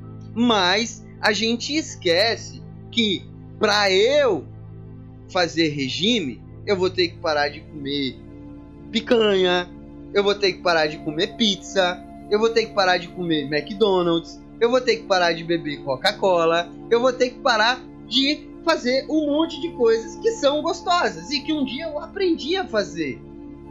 Então a gente esquece do processo. A gente se apaixona pelo resultado, mas esquece do processo. Se eu falar aqui, é, quem quer ficar rico? Todo mundo vai falar, ah, eu quero ficar rico. E por que é que as pessoas querem ficar ricas? Por que é que as pessoas querem muito dinheiro?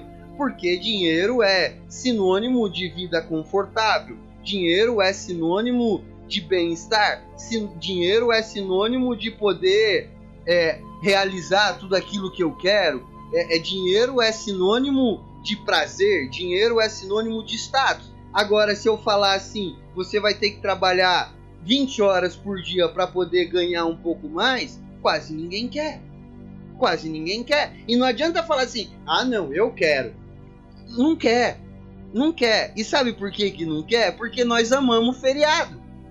Faz parte da nossa cultura. A gente trabalha a semana inteira esperando o final de semana. A gente trabalha a semana inteira esperando chegar o sábado e o domingo para a gente não fazer nada, né? Então perceba que o nosso corpo ele não é acostumado à mudança e essa mudança ela vai provocar dor. Não adianta eu falar aqui para vocês, ah, porque vai ser algo muito legal, ah, porque vai ser algo muito bacana. Nossa, e você vai ser a pessoa mais feliz do mundo e vai ser super prazeroso e você vai acordar amanhã suspirando de paz e alegria e felicidade. Não, porque não vai ser esse o processo. Não vai ser assim que vai acontecer. Talvez num momento da tua vida você chegue nesse estágio. Talvez num momento da tua vida você consiga chegar num lugar aonde você de fato desejou estar. Mas para que você chegue até lá, as mudanças elas é, serão necessárias e dentro desse processo de mudança você vai passar por muita dor. Inclusive para quem quer emagrecer, né? Já que eu falei aí de emagrecimento, para emagrecer tem que ir para academia. E para ir para academia tem que gastar energia. E lá você vai sair com o corpo todo dolorido. Então, para ter o corpo perfeito, você vai sentir dor na academia. Então perceba que o processo de mudança ele requer um caminho, uma jornada aonde dentro desse processo eu vou passar por um momento de desconforto. Pensa comigo, se você é acostumado a acordar todos os dias às 7 horas da manhã. Todos os dias você acorda às 7 horas da manhã, porque dentro da sua rotina você começa a trabalhar, sei lá, às 8, às 9. E do dia para noite você precisa começar a acordar às 5 da manhã. Às 5 da manhã. No primeiro dia não será nem um pouco agradável. Não será nem um pouco agradável. Vai doer, vai ser ruim, vai ser desconfortável. O celular vai despertar, o telefone vai despertar e a tua vontade vai ser de quebrar esse telefone. Assim como muitas das vezes quando eu falo aqui na live, muitas pessoas têm vontade de quebrar o celular. Eu tenho certeza absoluta disso. Eu não tenho dúvidas disso. Então, o processo de mudança é doloroso, não é fácil. E por que é que eu estou insistindo nessa questão? Porque quando a gente fala de um passo a passo para a mudança, não tem como eu falar de um resultado sem antes eu falar do primeiro passo que você vai ter que dar. Então, qual é o primeiro passo para eu começar a mudar qualquer coisa na minha vida? Qual é o primeiro passo para eu entender como é que eu vou mudar? É aceitar que será desconfortável, não será agradável, não será, eu não vou mudar hoje e amanhã eu vou estar é, tá super satisfeito, feliz, alegre, contente, saltitante. Isso não vai acontecer. Então tenha em mente, esteja, é, é, é, esteja com isso muito claro na sua mente. Não vai acontecer de, do dia para noite. No primeiro dia, no segundo dia, no terceiro dia será desconfortável. Não vai ser legal, né? Segundo, segundo, segundo, segundo. É, segundo ponto para eu poder entrar dentro de um processo de mudança, para eu ter consciência de um processo de mudança, para eu poder é, é, começar a mudar alguma coisa na minha vida. Assim como eu falei que a adicção é um processo de construção, é um processo onde eu começo a mudar os comportamentos da minha vida e o que motiva isso é o meu isolamento, é o meu egocentrismo, logo eu perco o contato com a realidade. Do lado de lá, a família, o codependente, também passa por essa trajetória e a família também perde o contato com a realidade. Então, é muito importante que é muito importante que no primeiro momento, no primeiro momento, eu preciso ter a consciência da onde é que eu estou. Qual é o lugar que eu me encontro hoje? O que é que está acontecendo na minha vida hoje? Qual é a minha realidade hoje? Porque se eu não tenho um ponto de partida, se eu não tenho um ponto de partida, não tem como eu chegar onde eu gostaria. Se eu não souber aonde é que eu estou, se eu não souber qual é o meu lugar, se eu não souber uh, qual é hoje a minha localização, certamente eu não vou traçar o caminho correto para eu mudar. Então, ter a consciência do que é que está acontecendo na minha vida hoje, e aí eu trouxe uma dica muito importante esses dias atrás sobre isso, que a gente não se dá conta do quanto a gente perde tempo, é, o quanto a gente gasta tempo se preocupando com coisas que não são nossas. Logo, isso faz com que eu fuja da minha realidade. Né? A, gente se, a gente briga com o trânsito, a gente briga com o semáforo, a gente briga porque a pessoa da frente não anda na velocidade que eu gostaria que andasse, a gente briga porque o outro não faz aquilo que eu gostaria que ele fizesse, a gente briga porque o outro não se comporta como eu gostaria que ele se comportasse. A gente passa a maior parte do nosso tempo gastando é, é, energia, se estressando com coisas que não são nossas, com coisas que não competem a nós, com coisas que não é, é, é da nossa alçada.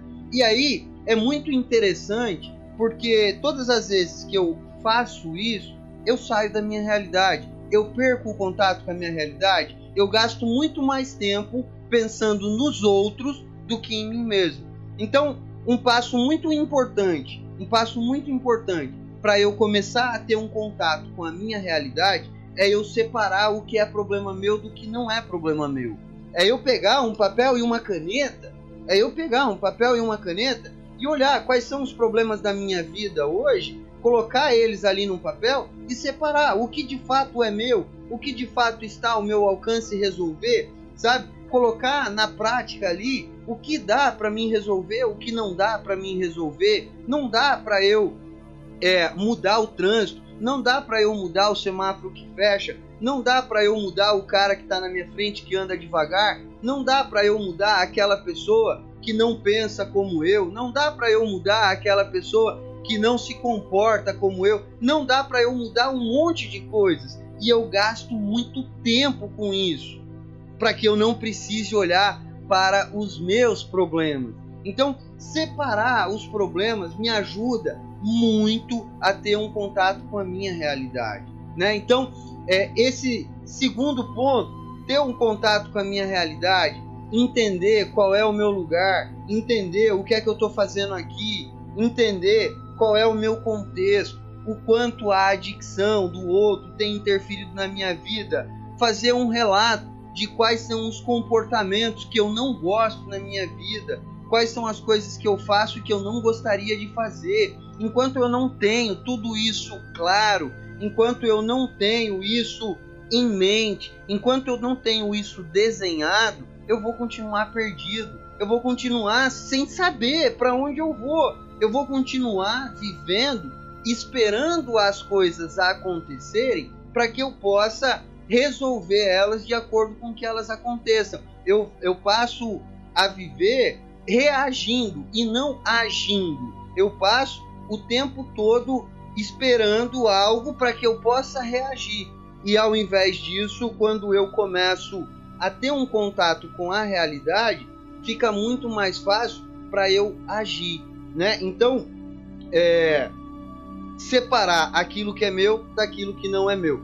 Então, assim, nós estamos falando hoje aqui de uma jornada de mudança, né? Para quem chegou atrasado, para quem não chegou no começo, para quem começou a participar agora, hoje nós estamos falando de um processo de construção de mudança. Eu falei no, no, na primeira hora da live sobre a construção dos comportamentos da adicção, sobre a construção dos comportamentos da codependência e agora nós estamos na trajetória da mudança. Como é que nós vamos mudar isso. Eu já falei dois pontos por onde a gente precisa começar a mudar. Dois pontos que a gente precisa ter muito claro em mente. Primeiro ponto que a gente precisa ter em mente: o processo de mudança ele não é gostoso.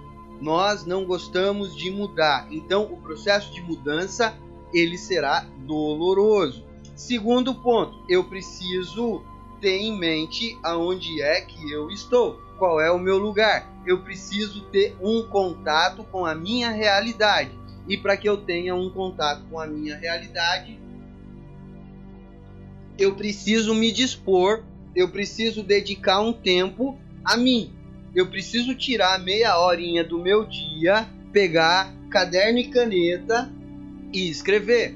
Para quem tem facilidade, senta na frente do computador e escreve. Se eu não tiver meia hora do meu dia, 20 minutos do meu dia para escrever sobre mim, não faz sentido você estar tá nessa live aqui hoje, porque você não quer mudar.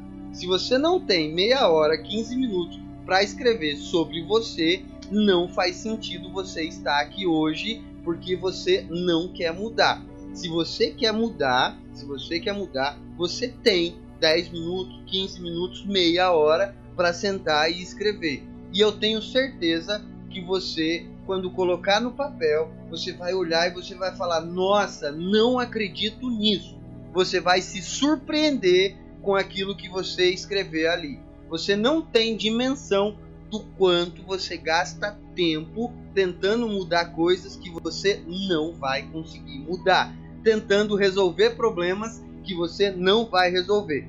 Então, o primeiro ponto é eu entender que não será fácil, que vou passar por um momento de dor, que eu vou passar por um momento de desconforto. Segundo ponto, entender aonde que eu estou. Agora, o terceiro ponto é: se eu sei aonde eu estou, eu também preciso saber aonde eu quero chegar. Não faz sentido, não faz sentido eu sair da minha casa e não saber para onde eu quero ir. Se eu saio da minha casa para ir para o meu trabalho, eu tenho um, um destino, eu tenho uma rota. E aí é muito interessante isso, porque as pessoas ou elas é, focam só no destino, ou elas focam é, é só onde elas gostariam de estar. Mas as pessoas elas acabam é, esquecendo que os dois lugares têm a sua importância, tanto aonde eu estou hoje, quanto aonde eu quero chegar. Se tudo aquilo que hoje eu sou foi parte de uma construção, de uma jornada, de uma trajetória, logo, logo, para que alguma coisa possa acontecer na minha vida, eu preciso saber aonde eu quero chegar. Eu não posso continuar mercê, eu não posso continuar refém dos fatos, esperando eles acontecerem para que eu possa reagir. Ah, eu vou esperar o meu patrão ter a boa vontade de me reconhecer e me dar um aumento. Se eu estou precisando de um aumento, se eu estou precisando de um salário, se eu não chegar até ele e falar, pô, eu estou precisando de grana, ele não vai saber. Ele não vai saber, ele não tem bola de cristal. Então perceba que tão importante quanto eu saber aonde é que eu estou, é importante eu saber aonde eu quero chegar. E aí entra um detalhe muito importante, porque quando eu pergunto para as pessoas assim, ok, você quer mudar, e aonde você quer chegar, as pessoas elas não sabem responder. As pessoas elas se perdem. As pessoas falam assim, ah, eu quero ser uma pessoa melhor. E aí eu pergunto, tá, e o que é que é ser uma pessoa melhor para você? Ah, eu quero ser é, uma boa esposa. Ah, eu quero ser uma boa mãe. Ah, eu quero ajudar o meu filho a. Mas as pessoas elas não têm um, um, um objetivo claro. Se se você pensar, por exemplo, vamos falar aqui de financeiro, de financeiro, aonde eu quero chegar na minha vida financeira? ah, eu quero ter uma condição de vida melhor. Não, isso não é o objetivo. Você tem que ter em mente quanto é que você quer ganhar. Se você não tiver claro na sua mente, eu quero ganhar 10 mil reais por mês, você não vai conseguir chegar lá. Não adianta. Não adianta você não saber aonde você quer chegar. Então, é, é se você está traçando um processo de mudança na tua vida, você também precisa começar a desenhar aonde é que você quer chegar. Você precisa dedicar um tempo, você precisa começar a almejar.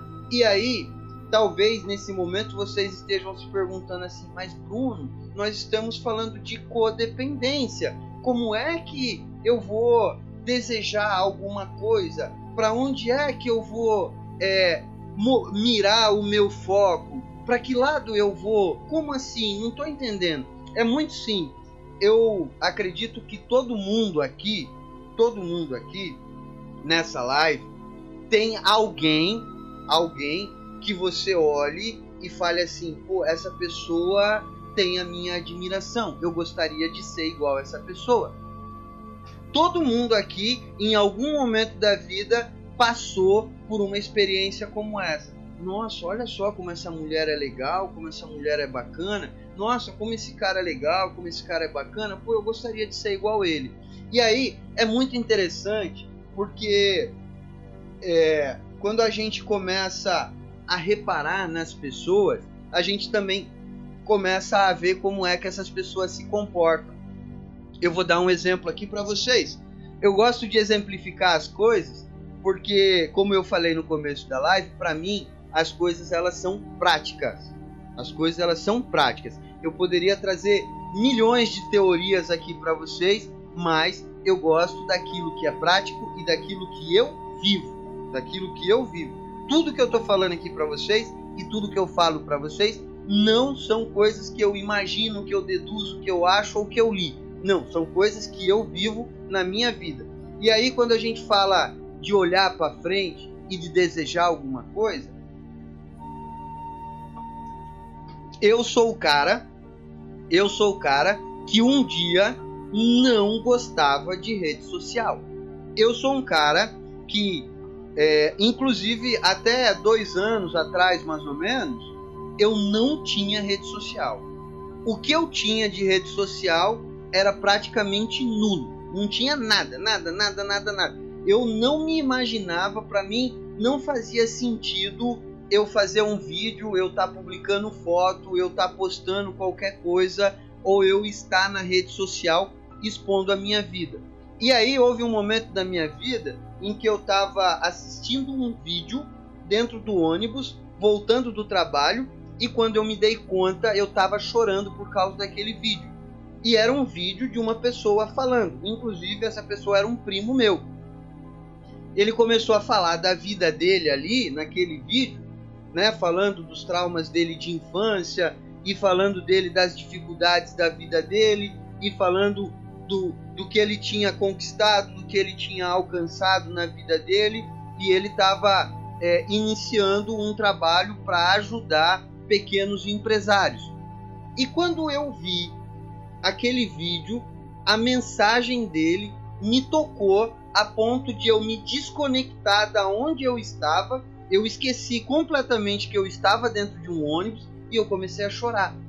E quando eu me dei conta disso, que eu cheguei em casa, eu falei: caraca, o cara conseguiu ligar o sentimento dele no meu, mesmo eu estando dentro de um ônibus e ele estando a mais de 3 mil quilômetros de distância de mim.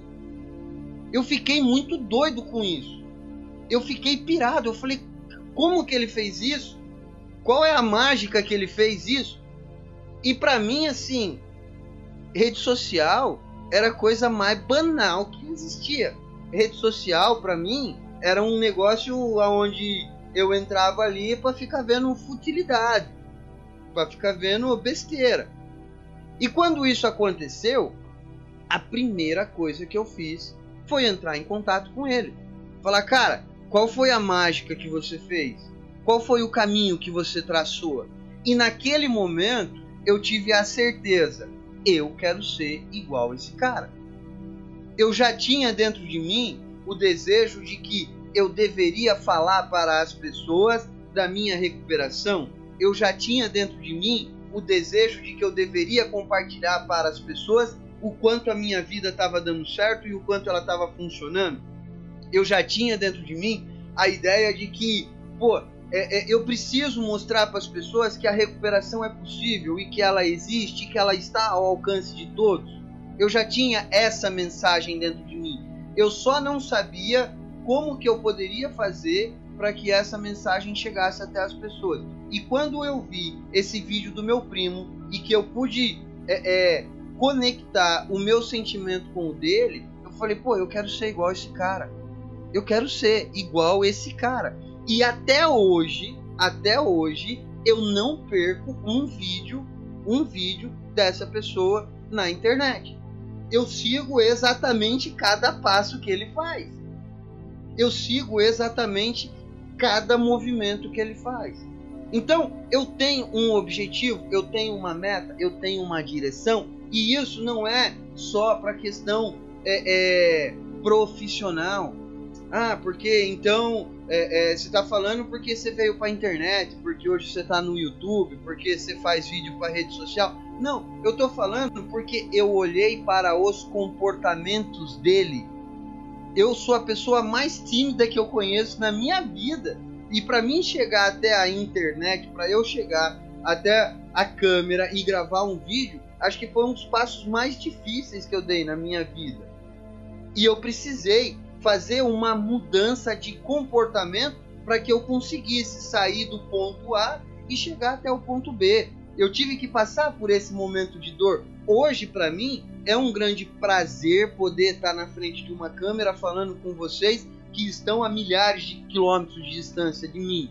Receber mensagens de vocês, pô, obrigado, bacana, legal e tal. Eu não tenho nem noção de quantas pessoas já assistiram os meus vídeos quantas pessoas já me mandaram mensagem agradecendo. Eu não tenho dimensão de quantas pessoas eu já ajudei, mas é muito gratificante. Hoje é muito gostoso, mas para eu chegar até aqui, eu precisei caminhar dois anos. Eu precisei um dia pegar o celular e gravar 959 milhões de vezes o mesmo vídeo de dois minutos, gastar uma semana editando, recortando para poder chegar num vídeo ridículo, num vídeo ridículo que eu não tenho coragem de mostrar ele para ninguém. Então, é, foi um processo muito doloroso e isso é válido para tudo. Um outro exemplo, pô, eu tenho um cara que hoje ele já não está mais entre nós, ele é finado já, mas que para mim foi um grande exemplo de ser humano pela sua retidão, a capacidade que ele tinha de falar com assertividade com as pessoas. Ele foi a primeira pessoa que me confrontou e que falou assim: Bruno, você precisa mudar a tua vida. Você não é aquilo que você pensa que você é. Ele foi o primeiro cara que teve a coragem de me mostrar quem de fato eu era.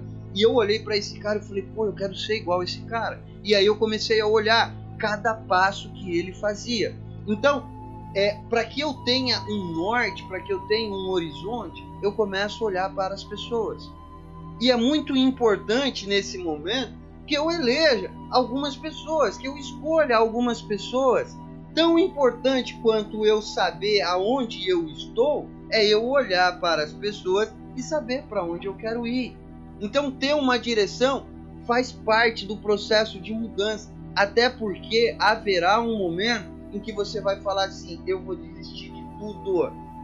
Haverá um momento em que você vai estar cansada, haverá um momento em que você não vai ter disposição, haverá um momento em que o desconforto será grande, haverá um momento em que será muito mais fácil desistir do que continuar.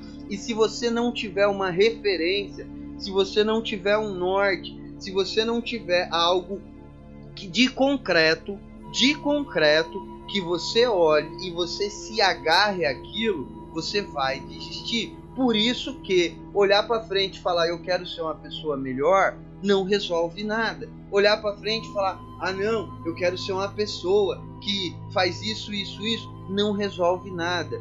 A pergunta é qual é o seu modelo?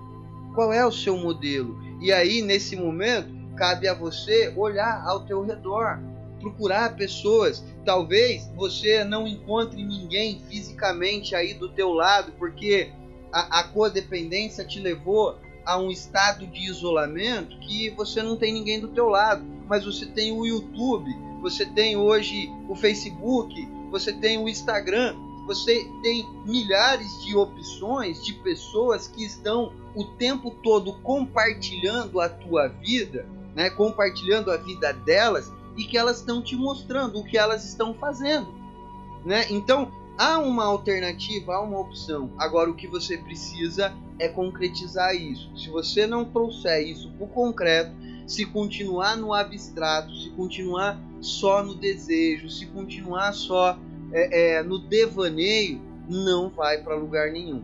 Então esse é o terceiro ponto. Primeiro ponto, recapitulando aqui, porque eu sei que é muita coisa, recapitulando Primeiro ponto, primeiro ponto é eu entender que o processo não será fácil. O processo não será fácil. Segundo ponto, segundo ponto é eu saber aonde eu estou.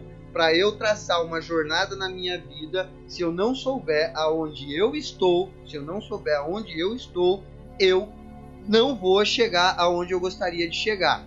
Eu estou hoje localizado na cidade de Parnamirim mas como ninguém conhece Parnamirim, eu falo para todo mundo que eu moro em Natal, porque Natal todo mundo conhece, né?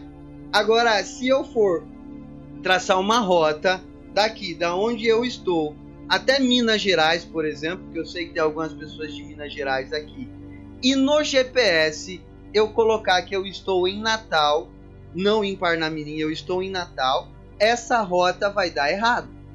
Vai dar errado. Então, o ponto de partida é tão importante quanto o ponto de chegada. E para que o ponto de chegada ele tenha alguma efetividade, algum efeito na minha vida, ele precisa ser concreto. Voltando no assunto do emagrecimento, não adianta simplesmente eu querer emagrecer. Eu tenho que olhar para alguém e falar eu quero ser igual a essa pessoa, né? Então, é muito importante o ponto A e o ponto B. Agora vem é, o quarto ponto de fundamental importância também é, para que a gente faça da mudança algo prático na nossa vida. Quarto ponto: entender que o processo de mudança ele é algo que acontece dentro de um passo a passo. Ninguém chegou aonde está hoje do dia para a noite. Quando você olhar para aquela pessoa e falar assim, eu gostaria de ser igual ela, ela não está lá do dia para a noite. Ela passou por um passo a passo. Eu hoje faço um vídeo de duas horas ao vivo no YouTube, mas o primeiro vídeo que eu fiz foi de três minutos gravado e passou por um monte de edição e eu não publiquei ele. Não foi é, é, do dia para noite que eu acordei e falei, ah, vou gravar no YouTube. Não, não foi assim. Eu tenho mais de 100 vídeos no YouTube. Hoje eu consigo falar aqui ao vivo para as pessoas, ser uma pessoa mais desinibida, é, eu consigo falar com propriedade, com, com tranquilidade, mas não aconteceu do dia para noite. Eu precisei passar por um processo de construção. Então a gente precisa entender que os primeiros passos eles serão dolorosos e segundo é um passo a passo que eu preciso construir. Eu preciso muitas das vezes, inclusive, perguntar para aquela pessoa como foi que ela fez para chegar até lá. E nesse momento, eu preciso de muita humildade. Nesse momento, eu preciso deixar de lado todas as minhas crenças, todas as minhas ideologias, todas as minhas racionalizações, deixar de lado todas as minhas fantasias. Eu preciso abandonar tudo isso. Eu preciso abandonar tudo isso e ter humildade para chegar para a pessoa e perguntar como foi que você fez. Para quem frequenta grupo de amor exigente, por exemplo, e aí você olha dentro do grupo de amor exigente e fala: Nossa, olha só que mulher bacana, ela conseguiu se posicionar diante do marido dela, ela conseguiu falar não pro filho dela. Olha só que mulher bacana, ela está conseguindo crescer na vida dela, ela está conseguindo melhorar muitas das vezes você vai ter que chegar até ela e perguntar: e aí, como é que foi que você fez? Quais foram os primeiros passos que você teve que dar? Como foi esse primeiro momento?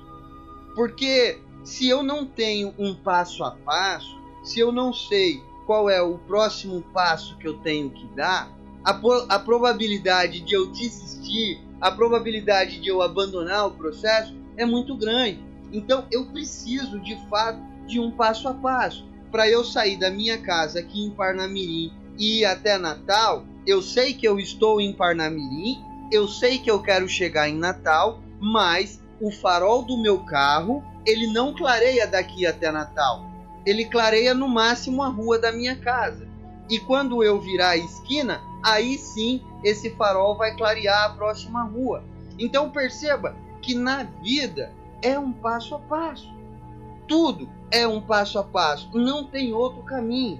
E esse passo a passo, ele precisa estar tá desenhado, ele precisa estar tá claro. Eu tenho um objetivo claro.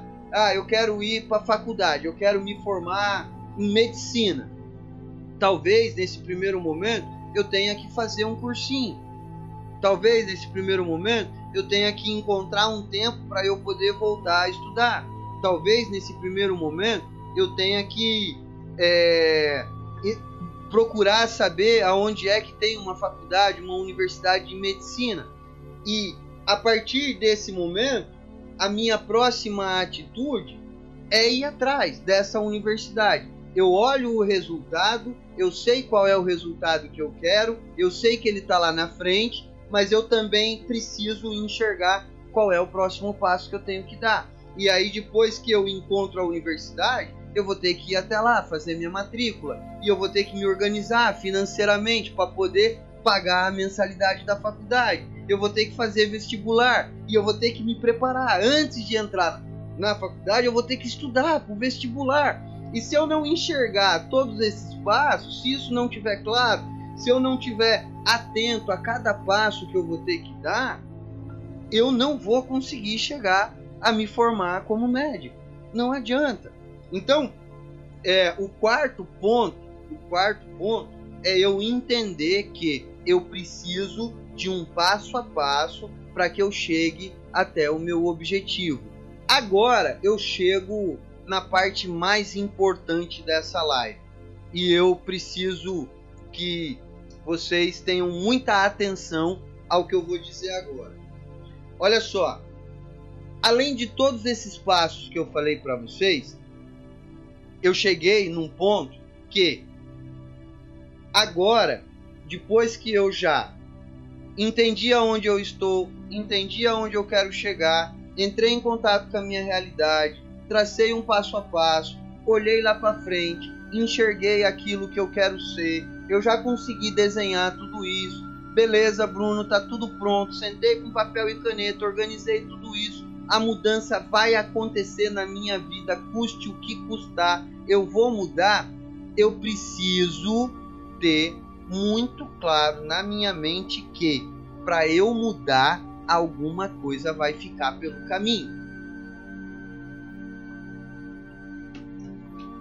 Nesse momento, nesse momento, a maioria das pessoas se apaixona pelo resultado, gosta do resultado. Nossa, eu vou gostar muito de ficar magra, eu vou gostar muito de ficar rico, eu vou gostar muito de ser aquela pessoa e a gente se apaixona pelo resultado, mas a gente esquece que para que eu chegue até lá, eu vou ter que abrir mão de algumas coisas. Alguma coisa vai ficar pelo caminho. Ah, Bruno, não, eu não vou perder nada. Vai, vai. Inclusive para que você sente com o papel e a caneta e comece a escrever qualquer coisa, qualquer coisa dessas que eu disse aqui para você hoje, você vai ter que abrir mão do seu tempo. Se você ia assistir novela, se você ia descansar, se você ia comer, se você ia fazer qualquer outra coisa, você vai precisar de um tempo para você sentar e escrever. Então, perceba que perceba que alguma coisa vai ficar pelo caminho. Quando eu construo algo novo na minha vida, alguma coisa fica para trás. E nem sempre a gente se atenta àquilo que vai ficar para trás. E quando a gente se dá conta daquilo que vai ficar para trás, pelo fato da gente já estar tão apegado àquilo, ao invés da gente ir para frente, a gente volta e fica se agarrando naquilo. Então, é, como eu estava falando aqui, por exemplo, da universidade. Ah, não, eu quero ir para a faculdade de medicina. E aí, quando o cara chega na hora de pagar a mensalidade, que ele descobre que ele vai ter que pagar um valor alto de mensalidade, a grande maioria das pessoas desistem de ir para a universidade. Não, não vou, porque está agarrado ao valor. E aí volta a, a, ao estado inicial, porque não se preparou daquilo que ia ter que abrir mão daquilo que ia ficar pelo caminho, daquilo que iria perder. Então, dentro desse processo, agora, nesse momento que eu organizei todo esse processo, está tudo muito bem claro aqui na minha mente, eu também preciso enxergar quais serão as coisas que irão ficar pelo caminho. E nesse momento, se estamos falando de codependência, o que vai ficar pelo caminho é o adicto. E quando eu digo é o adicto, eu não estou dizendo que você vai abandonar ele. Não é isso. O que eu estou dizendo é que o tempo que você tinha para ele, você não vai ter mais. O tempo que você gastava com ele, você não vai poder gastar mais. O dinheiro que você gastava com ele, você não vai gastar mais. E você precisa ter isso muito bem claro na sua mente. Você precisa estar com isso muito bem é, desenhado porque senão, na hora que chegar o processo de você mudar e você olhar para ele e falar: pô, mas é meu filho, eu não quero abrir mão. E aí você, entre você e ele, você abre mão de você e você fica com ele. Então, a gente chegou no ponto aonde eu preciso olhar para as coisas que irão ficar pelo caminho. Eu preciso ter bem claro quais são as coisas que irão ficar pelo caminho. Todo mundo quer emagrecer, mas ninguém quer parar de comer hambúrguer. Todo mundo quer emagrecer, mas ninguém quer parar de comer picanha. Todo mundo quer emagrecer, mas ninguém quer deixar do happy hour. Então, é, é, é muito fácil desejar o resultado. Agora, passar pelo processo é o momento em que nós não estamos acostumados. E se a gente não tiver isso claro na nossa mente, Todo mundo quer ter 17 anos limpo de recuperação. Todo mundo quer ter. Quando eu falo de tempo limpo, todo mundo fala: "Nossa, é muito massa ter 15 anos limpo, é muito massa ter 17 anos limpo". Pois é, mas assim, um dia eu tive só um dia limpo, um dia eu tive dois dias limpo, um dia eu tive três dias limpo, um dia eu tive uma semana limpo, um dia eu tive um mês limpo. E para que eu chegasse aos 17, eu tive que abrir mão de um monte de coisas. Eu tive que é, me abdicar de muitas coisas. Eu preciso ao meu redor pessoas, pessoas às quais eu possa me agarrar e que irão me compreender dentro desse processo de mudança. Porque as pessoas que já convivem comigo, elas estão acostumadas àquilo que eu sou. E continuar falando para essas pessoas desse meu processo de mudança não vai, não vai fazer sentido para elas. Não vai fazer sentido, porque elas não estão no mesmo processo que você. E aí, quando você for falar do seu processo de mudança para elas, pelo fato de não fazer sentido, essas pessoas, sem perceber, elas vão desestimular você a não continuar. E não é porque essa pessoa é mal, não é porque essa pessoa é, é, não presta, não, não é nada disso. É porque não faz parte dela esse assunto. Então, nesse momento, você precisa se agarrar a pessoas. Por isso que eu tenho um grupo de WhatsApp de codependência. Porque faz parte da minha vida. Porque eu me agarro a isso. Porque é, é o meu norte, é o meu horizonte, é para onde eu quero ir. Eu preciso ao meu redor pessoas que falem da mesma coisa que eu. Eu preciso ao meu redor pessoas que estejam na mesma disposição que eu, que quando eu fale assim, pô, eu quero mudar, eu quero ser igual fulano de tal, eu quero é, ter um crescimento na minha vida, eu quero progredir, eu quero evoluir, quem está do meu lado acompanhe o meu raciocínio e vá comigo no mesmo caminho e fale é isso aí, vamos mudar. Inclusive, é comprovado que quando você vai para a academia sozinho, a possibilidade de você desistir é muito maior do que se você for para academia em grupo. Então, se você for para academia é, em quatro pessoas, por exemplo, a probabilidade de você desistir ela é muito menor do que se você for sozinho. Porque sempre vai ter alguém falando assim: Ei, e aí, você vai hoje? Ei, hoje nós vamos fazer aquele treino lá, hein? Ou hoje vai ser massa. Por mais que eu esteja, é, talvez não tão afim de ir para academia, vai ter alguém que vai estar tá falando: pô, vai ser massa, vai ser legal, vamos lá.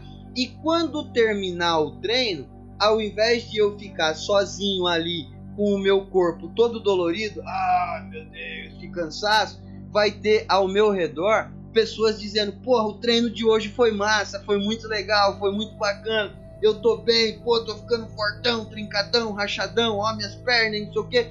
Então, é, é, quando eu tenho ao meu redor pessoas, pessoas que estão no mesmo propósito que eu, faz toda a diferença. Então, dentro desse processo, aonde eu começo a perceber que irão ficar coisas pelo caminho, que irão ficar pessoas pelo caminho, aonde haverá percas. Por um outro lado, eu também preciso é, me agarrar a pessoas, a coisas, a motivações e ter ao meu redor pessoas que estejam no mesmo propósito que eu. E aí a gente chegou, então, no final, né, dessa live, no final desse momento, foram aí cinco tópicos que eu trouxe para vocês, cinco passos, digamos assim, para que a gente possa de fato começar alguma mudança. Foi muito legal, foi muito bacana, foi muito bom. As próximas provavelmente continuaremos fazendo aí nessa média, uma hora e meia, duas horas, uma hora e meia, duas horas. Conto muito, mais uma vez, conto muito com a colaboração de vocês, tá? Gente, fiquem com Deus. Muito obrigado pela participação de todos. Foi muito especial, foi muito legal estar aqui hoje. Beijo no coração e até quinta-feira que vem, às nove da noite, aqui no YouTube de novo. Beijão, até mais.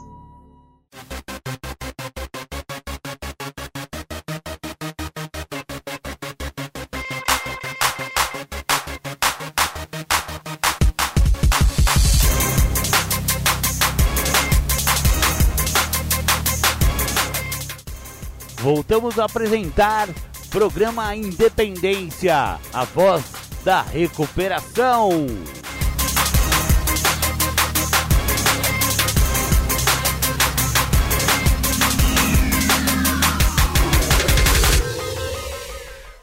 Muito legal, esse foi Bruno Góes falando sobre um tema muito interessante. Ele fala muito sobre sentimento, né? Bruno, muito obrigado pela participação no programa Independência. Chegamos ao nosso final, ficamos muito agradecidos pela sua audiência, pela sua participação. Muito obrigado e até domingo que vem com mais informações sobre alcoolismo, adicção, codependência, etc, etc etc. Abraço, beijo no coração. Tchau, tchau.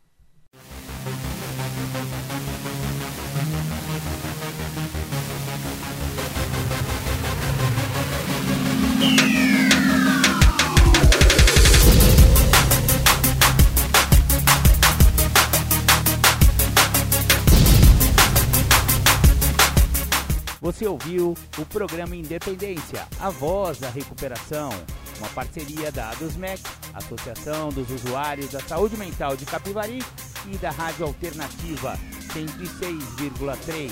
Até domingo que vem, com mais informações a respeito de dependência química e alcoolismo. Obrigado, até mais!